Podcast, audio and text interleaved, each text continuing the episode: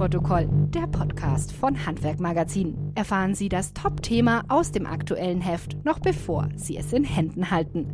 Monatlich beleuchtet unsere Redaktion einen neuen Trend, eine neue Herausforderung oder Chancen für das deutsche Handwerk. Mit Hintergrundinfos direkt aus der Redaktion. Hallo und herzlich willkommen zu einer neuen Ausgabe von Abnahmeprotokoll, der Podcast von Handwerkmagazin, präsentiert vom Münchner Verein, dem Testsieger bei Stiftung Warentest mit Deutschlands bester Zahnzusatzversicherung. Ich bin Ramon Cadell und melde mich noch immer aus dem Homeoffice, aber mit Blick auf die Corona-Lage kann sich das ja bald schon ändern. Und Veränderungen sind auch ein gutes Stichwort. Ich glaube, jeder kennt das. Es gibt Tage, an denen läuft es gut und es gibt Tage, an denen hätte man besser zu Hause bleiben sollen. Was aber, wenn die negativen Tage zunehmen und Überhand gewinnen? Dann sind Veränderungen dringend nötig, um nicht dauerhaft Schaden davon zu tragen. Ganz einfach, es wird ein Wechsel des Mindsets notwendig. So erging es auch Zimmerermeister Maximilian Weber aus München. Er wollte schon alles hinschmeißen, startete aber dann mit einem neuen strategischen Führungsansatz so richtig durch. Unser Chefredakteur Patrick Neumann hat den Unternehmer für die Juni-Ausgabe porträtiert und ich bin schon ganz gespannt, wie dieser Handwerksunternehmer den Turnaround schließlich geschafft hat. Patrick, hallo erstmal und bevor wir zu Lösungsansätzen kommen, noch schnell die Frage, woran hat es denn überhaupt gelegen, dass Maximilian Weber in eine persönliche Krise geraten ist? Am fehlenden Fachwissen hat es bei seinem Werdegang wohl kaum gelegen, oder? Ja, absolut. Am Fachwissen lag es auf keinen Fall, denn nach Ausbildung, Gesellen- und Meisterbrief hat er sich sehr viel weitergebildet. Also er hatte zuerst natürlich die Ausbildung zum Zimmerermeister gemacht und zum staatlich geprüften Hochbautechniker, aber er hat sich auch weitergebildet zum Betriebswirt HWK und zum Restaurator im Zimmerhandwerk. Und was ich auch ganz spannend fand, das ist jetzt die berufliche Ebene, auch das private Umfeld hat eigentlich total gepasst. Er war da in seiner Community im Münchner Norden ähm, in der Fasanerie sehr gut verortet und mhm. war da zum Beispiel im, im Chor, in der Freiwilligen Feuerwehr. Es hat ihn nie weit weggezogen, er hat sich da sehr wohl gefühlt. Aber trotzdem, privat und beruflich, das hatte, die Rahmenbedingungen waren gut. Trotzdem hat er äh, gemerkt, dass er einfach wirtschaftlich nicht auf die Füße kommt. Und das war das Problem, das den Zimmerermeister Maximilian J. Weber aus München seit seiner Selbstständigkeit und dann insgesamt 15 Jahre lang umgetrieben hat. Ja, das hört sich für mich jetzt äh, weniger nach Problemen an, die man schnell mit ein paar Stellschrauben äh, lösen kann. Äh, also wenn ich zum Beispiel weiß, dass ich Probleme äh, zum Beispiel ganz konkret mit der Buchhaltung habe, dann kümmere ich mich um einen entsprechenden Dienstleister oder bilde mich eben selbst weiter in diesem Bereich. Äh, bei einem Problem, wie, wie du es gerade geschildert hast, ähm, da, da muss man ja schon tiefgreifender ansetzen. Was hat Maximilian Weber denn dagegen unternommen? Ja, zuerst einmal muss ich sagen, dass ich unglaublich beeindruckt war in dem Gespräch, wie offen der Unternehmer mir gegenüber war und wie offen er auch Lernkurven ähm, eine Lernkurve nach der anderen aufgezeigt hat.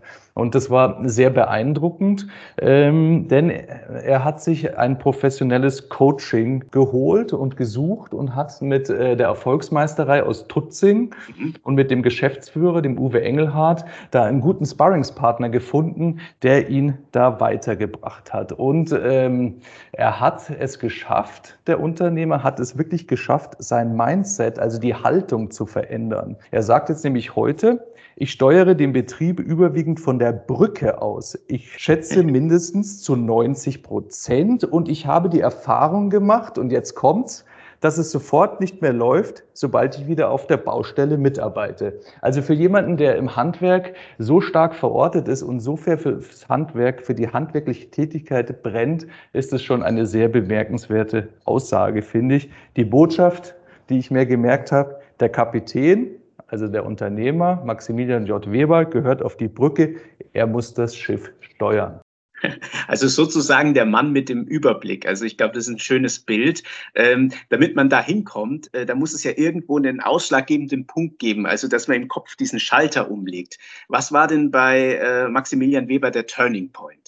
Ja, ich weiß gar nicht, ob man sagen kann, es gab ein Turning Point, aber mhm. ähm, ich habe mir das äh, sehr genau angehört, was mir der Unternehmer da im Gespräch gesagt hat. Und ähm, es war ja schon so, der war 15 Jahre selbstständig und hat vor zwei Jahren dann den Schalter umgelegt. Und er war ja auch davor schon die 15 Jahre top engagiert, aber der wirtschaftliche Erfolg hat sich eben nicht eingestellt. Und ich habe mir das beim Schreiben dann äh, so vorgestellt, da ist einer im Hamsterrad, der strampelt und strampelt, aber ja. kommt irgendwie nicht so richtig auf die Füße. Und dazu passt auch die Aussage, die er in der Zeit hatte, nämlich Originalzitat, egal was ich tue, es ist wohl nie genug. Und das hat ihn dann nach 15 Jahren so wütend gemacht, dass er gesagt hat, so, jetzt reicht's, ich muss etwas ändern, es muss sich etwas ändern, ich muss ähm, neue Wege gehen. Ja, und die spannende Frage ist jetzt natürlich, was hat sich konkret geändert? Äh, wie gelingt es, ein solches Tief, wie du es gerade beschrieben hast, zu überwinden? Ja, Im Wesentlichen geht es um die, um die Frage, was will ich mit meinem Betrieb erreichen? Und natürlich haben sich ähm, der Coach, der Uwe Engelhardt und der Unternehmer, der Maximilian J. Weber, erstmal um die Baustellen gekümmert, so die, die ersten, ähm, auf Neudeutsch würde man sagen, Troubleshooting gemacht und so das Erste, das Wichtigste aus dem Weg geräumt. Ja? Aber dann geht es natürlich äh, um konkrete Maßnahmen, die äh, sich die beiden da vorgenommen haben. Also Herr Weber hat seinen Betrieb, die Spezialisierung weiter ausgebaut. Er hat das Büro komplett umgebaut. Er hat eine moderne IT implementiert. Er hat Soll- und Ist-Vergleiche eingeführt und ähm, hat ganz intensiv an der Betriebsstruktur gearbeitet. Zum Beispiel hat er jetzt einen Bauleiter äh, beschäftigt, der ihm Verantwortung abnimmt. Das heißt, er konnte Verantwortung auf mehrere Schultern verteilen. Ja, und zu diesem Verantwortung abnehmen, da gehört ja definitiv auch der Punkt, einfach mal zu lernen, Nein zu sagen. Ich glaube, damit haben wir alle ein wenig Probleme, ist ja ganz normal. Äh, und deswegen möchte ich das jetzt einfach nochmal äh, hier so hervorheben. Und ich glaube, da ist es einfach auch ein gutes Zeichen oder ein guter Weg, so einen Bauleiter einzustellen. Aber auch Ja sagen ist übrigens manchmal äh, nicht schlecht. Zum Beispiel, wenn es um den Münchner Verein geht, den Handwerksversicherer mit 99 Jahren Erfahrung. Ich will noch mal kurz auf den Aspekt der Struktur im Betrieb zurückkommen. Da hast du ja mhm. auch gerade so ein bisschen drüber erzählt. Gerne. Als ich dein Porträt durchgelesen habe, äh, fand ich es ja besonders beeindruckend, dass Maximilian Webers Ehefrau sich ja ohne das Coaching ihres Mannes, was du gerade beschrieben hast, niemals ins Handwerk gewagt hätte. Äh, das musst du mir erklären. Ja, das ist ein, ganz toller Aspekt. Also auch ein sehr persönlicher, äh, sehr privater Aspekt eigentlich, ähm, der mich ja. auch beeindruckt hat in dieser Geschichte. Weil es natürlich hat die Ehefrau äh, die letzten 15 Jahre ähm, mitbekommen, dass er, dass ihr Ehemann Existenzängste hat. Das strahlt ja auf die ganze äh, Familie. Das ist ja klar, dass man das auch abends am, am Abendbrottisch nicht ausblenden kann. Diese Themen mhm. wurden natürlich sehr intensiv diskutiert.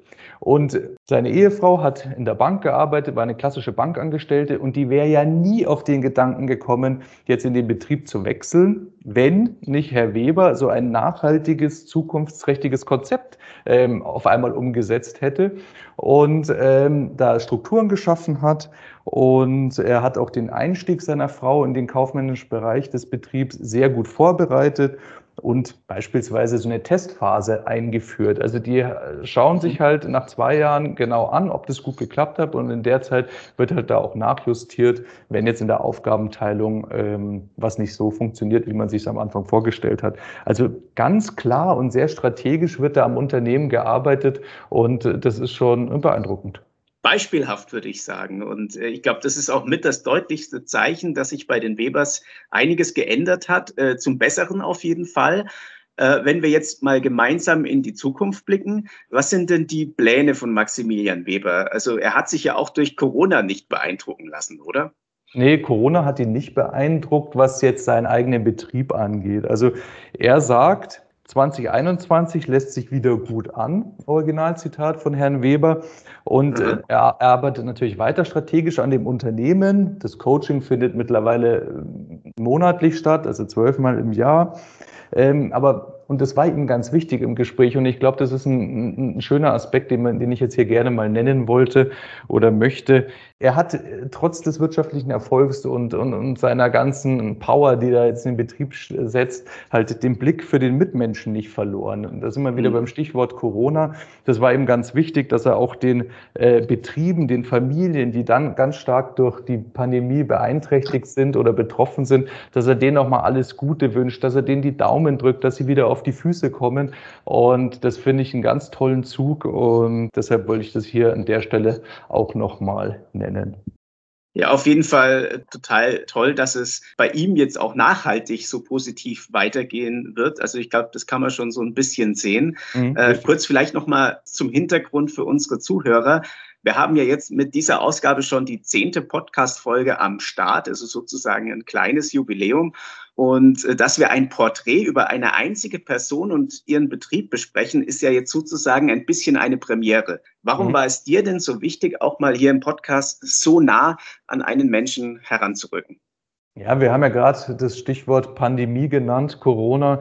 Das sind natürlich schwierige Zeiten und dann sind solche Geschichten, die wirklich Mut machen, ähm, ganz wichtig. Und äh, ich finde es halt so beeindruckt, dass äh, der Unternehmer Weber eben durch seine Story Mut macht, auch mal hinfallen zu dürfen. Ich meine, wir in Deutschland mhm. äh, sind ja nicht die größten Fans von Fehlerkultur. Das ist ein, die Amerikaner sind da ja ganz anders drauf. Da gehört ja Scheitern schon zum guten Ton und wer nicht gescheitert ist als Unternehmer, der ist nichts. Aber bei uns äh, ist es halt auch ganz wichtig, dass man Fehler machen kann und wenn man dann hingefallen ist, eben wieder aufsteht, aus diesen Fehlern lernt. Und das zeigt er ja eindrucksvoll. Also er hat ja wirklich die richtigen Schlüsse für sich äh, gezogen. Natürlich würde er gern auch als Zimmerermeister auf den Baustellen, die machen ja ganz spannende Projekte, vor allem Restaurierungsarbeiten. Mhm. Aktuell hat er mir erzählt, in Augsburg ein Dachstuhl aus dem 17. Jahrhundert, also wirklich tolle Sachen. Natürlich würde er da gern mitarbeiten, aber er hat halt seine Aufgabe neu definiert und klar erkannt, dass er strategisch arbeiten muss und dass er eigentlich jetzt der Kapitän ist in der Zimmerei. Und jetzt noch mal zum Abschluss, äh, Patrick, die Standardfrage. Unsere Zuhörer kennen das ja schon. Kurz und knackig in zwei Sätzen. Warum sollte man dieses Porträt unbedingt lesen? Ja, man sollte die Geschichte auf jeden Fall lesen, weil sie sehr gut zeigt, dass es sich lohnt, strategisch am Unternehmen zu arbeiten und nicht nur wirtschaftlich, dass es sich lohnt, sondern es lohnt sich halt auch, weil dann die Work-Life-Balance des Unternehmers halt wieder passt. Das hat mir Herr Weber bestätigt. Ähm, man wird es auch auf den Fotos sehen. Ein gut gelaunter Unternehmer. So war der auch bei mir im Gespräch. Ja, diese offene Art, diese offene Gesprächsatmosphäre, die hat mir sehr gut gefallen und das ist wirklich eine tolle Mutmachergeschichte. Ja, Patrick, vielen Dank dir. Ich denke, Mutmachergeschichte trifft es wirklich wunderbar auf den Punkt. Wenn es schlecht läuft, suchen Sie Hilfe und nehmen Sie diese Hilfe auch an. Also machen Sie sich dann wirklich Gedanken, wo könnte man ansetzen, wie kann ich mein Mindset so verändern, dass es wieder besser wird. Die nächste Ausgabe dieses Podcasts hören Sie dann wie immer wieder in etwa vier Wochen. Bis dahin alles Gute, bleiben Sie gesund und lernen Sie auch mal Nein zu sagen. Ich denke, das ist auch ein ganz wichtiges Learning aus dieser Folge. Das war Abnahmeprotokoll, der Podcast von Handwerkmagazin, präsentiert vom Münchner Verein, Ihrem Partner rund ums Thema Versicherung.